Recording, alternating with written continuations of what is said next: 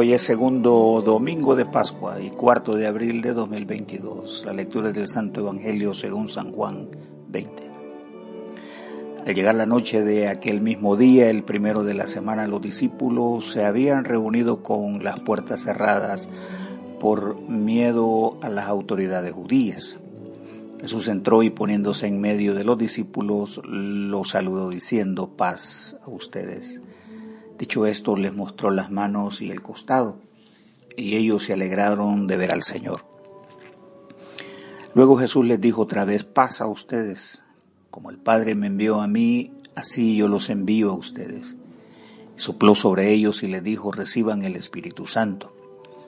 A quienes ustedes perdonen los pecados les quedarán perdonados, y a quienes no se los perdonen les quedarán sin perdonar. Tomás uno de los doce discípulos al que llamaban el gemelo no estaba con ellos cuando llegó Jesús. Después los otros discípulos le dijeron, hemos visto al Señor. Pero Tomás les contestó, si no veo en sus manos las heridas de los clavos, y si no meto mi dedo en ellas y mi mano en su costado, no lo podré creer. Ocho días después los discípulos se habían reunido de nuevo en una casa, y esta vez Tomás estaba también. Tenían las puertas cerradas, pero Jesús entró, se puso en medio de ellos y los saludó, diciendo paz a ustedes. Luego dijo a Tomás, mete aquí tu dedo y mira mis manos y trae tu mano y métale en mi costado, y no seas incrédulo, sino cree. Tomás entonces exclamó, mi Señor y mi Dios. Jesús le dijo, crees porque me has visto. Dichosos los que creen sin haber visto. El por qué Jesús hizo muchas otras señales milagrosas delante de sus discípulos, las cuales no están escritas en este libro, pero estas se han escrito para que ustedes crean que Jesús es el Mesías, el Hijo de Dios, y para que creyendo tengan vida por medio de él. Esta es la palabra del Señor. Jesús, resurrección, comunión y misión apostólica. Jesús, la comunión de paz y comisión apostólica. El Mesías desarrolla su programa posterior a su resurrección y en el texto se aprecian dos comisiones valiosas para el estrato apostólico, único en su formación y ministerio particular. primero expresa la paz inmersa en un saludo común el cual es un anhelo deseado de Cristo para la comunidad del pueblo de Dios, ser portadores del gozo, de la inmensa alegría de pertenencia a su reino. Es una comisión para presentarle al mundo que somos un pueblo que ama y aspira a la armonía y la concordia. Nuestro pasaje registra tres veces este deseo a la comunión apostólica de la boca del gran pastor y príncipe de la paz lo dice desde la voz ordinaria de la comunidad, a la vez que transmite su anhelo para este mundo víctima de la guerra y violencia incontrolada en sus estragos, que solo beneficia a las élites económicas que gobiernan desde la oscuridad, la industria de las herramientas de este crimen. Sus palabras encomendadas por el cielo nos ayudan a apreciar su mensaje. Les dejo la paz, les doy mi paz pero no se la doy como la dan los que son del mundo. No se angustien ni tengan miedo. Con esto exalta la valentía de los hombres capaces de ser eh, portadores de este tesoro invaluable y en conexión con el mismo estrato celestial, desde donde gobierna el Todopoderoso Dios del universo. Gloria a Dios en las alturas y en la tierra paz a los hombres de buena voluntad. En segundo lugar, Cristo comisiona y ordena a sus discípulos en una reunión similar a una graduación del seminario para el ministerio. Dice Calvino eh, que en esta reunión les ofrece sus dones y ministerios para perpetuar su obra maravillosa de redención. Les comunica la autoridad del Padre que él mismo ha recibido y ejercitado. El apóstol lo ratifica diciendo, y él mismo concedió a unos ser apóstoles, a otros profetas, a otros anunciar el Evangelio, y a otros pastores y maestros.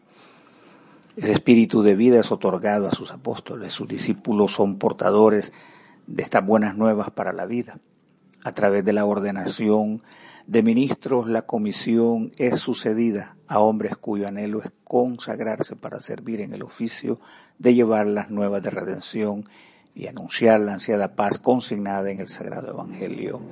Cuando actuemos como portadores de esta inmensa tarea universal, recordemos a Jesús diciendo, yo les he comunicado tu palabra. Este mundo los odia porque no pertenecen a este mundo. Padre, protégelos del mal, conságralos a tu palabra, a tu verdad. Como tú me enviaste, así también yo les envío al mundo. Jesús, la comunión de los apóstoles y la enseñanza en la actitud del apóstol Tomás.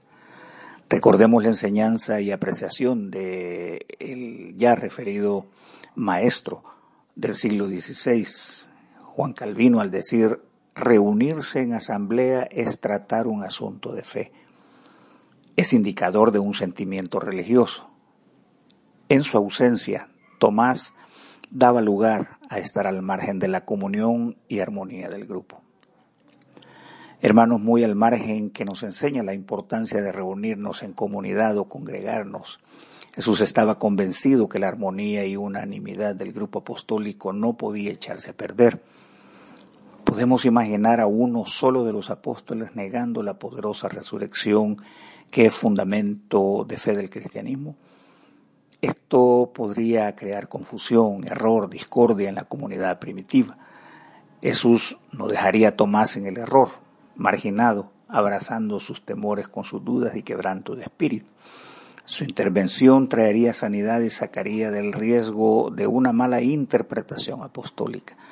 La importante doctrina de la esperanza gloriosa de la resurrección que nos involucra directamente en nuestro destino eterno.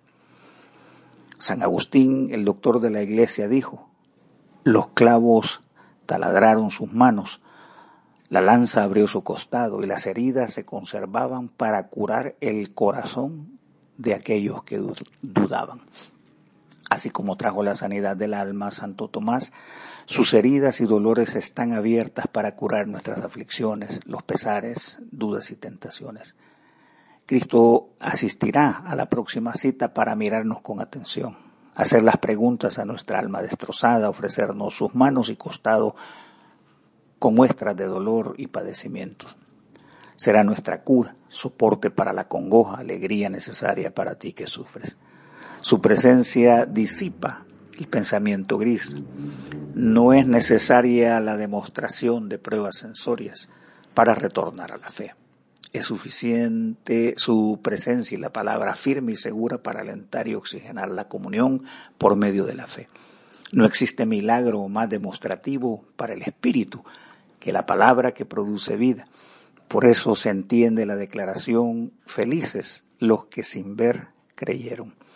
Su palabra afianza y construye la seguridad de vida dependiente de Dios y no existe oscuridad en el alma porque es la fe la certeza de lo que no vemos.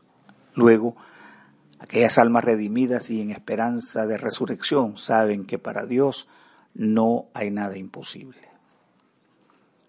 Jesús, resguardo y misión de la palabra, el libro como razón de nuestra fe en el Hijo de Dios. Juan como un distintivo de los evangelios canónicos incluye estas palabras referidas a la importancia o misión de las obras portentosas hechas por Jesús y la relevancia del libro. Primero, para reconocer con vehemencia el testimonio de los hechos milagrosos en compañía de sus discípulos.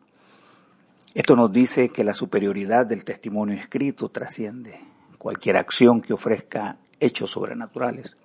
Hay que aclarar que estos hechos tienen sus propósitos, y que de ninguna manera se minimizan, ya que cumplen con propósitos especiales y nunca deben ser tomados como una norma o estándar inamovible para la fe.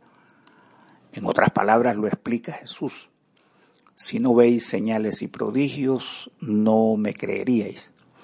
Luego dice, si no creéis a mis palabras, creed en los prodigios, para que entendáis que el Padre está en mí y yo en él. Seguidamente el texto declara la fundamentación y preeminencia en la palabra escrita, ya que Jesús lo ha comparado y coloca siempre la instrucción de su palabra cual misión particular del reino. El apóstol dice, tenemos la palabra profética más segura, a la cual hacéis bien en estar atentos como a una antorcha que alumbra en las tinieblas. Además dice, la fe viene por el oír y el oír la palabra de Dios. Cual norma inalterable dice la sanción apostólica, toda escritura es inspirada y útil para enseñar, para reprender, para corregir, para instruir en justicia, a fin que el hombre de Dios sea perfecto, enteramente instruido para toda buena obra. Sin duda las obras de Cristo fueron innumerables, como declara el profeta sobre los portentos de Dios. En los cielos, en las alturas, en los seres angelicales, en los astros, los monstruos de la mar, los cielos y la tierra, plantas y animales. Todas sus obras no alcanzan a registrarse en su libro, pero tenemos la palabra segura para todos. Con todo, la escritura tiene la finalidad que el hombre crea que Jesús es el Cristo, para que tengan vida por medio de su nombre. Esta palabra evoca a la grandeza y exaltación del Hijo de Dios, el indiscutible Salvador del mundo. Tanto sus milagros, palabras como la resurrección señalan a la vida eterna. No hay otro motivo. Nuestra lectura de hoy en Apocalipsis es ilustradora porque también señala hacia la vida cuando dice, estuve muerto y ya ves, vivo por los siglos de los siglos. Demuestra el anhelo por la vida y la lucha feroz, incansable de salvaguardar este don del cielo en favor de la humanidad.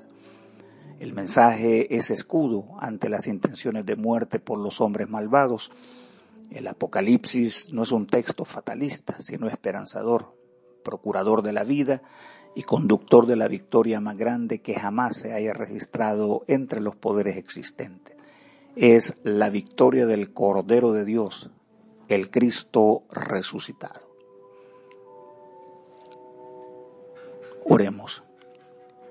Dios de eterna misericordia, que reanimas la fe de este pueblo a ti consagrado con una celebración anual de las fiestas pascuales Aumenta en nosotros los dones de tu gracia, para que todos comprendamos mejor la excelencia del bautismo que nos hace parte de tu pueblo, la grandeza de tu espíritu que nos regenera y el precio de tu sangre que nos ha redimido. Por Jesucristo nuestro Señor que vive y reina contigo y el Espíritu Santo, un solo Dios, por los siglos de los siglos. Amén. Y que la bendición de Dios Todopoderoso, Padre, Hijo y Espíritu Santo, descienda sobre nosotros y os acompañe siempre. Amén.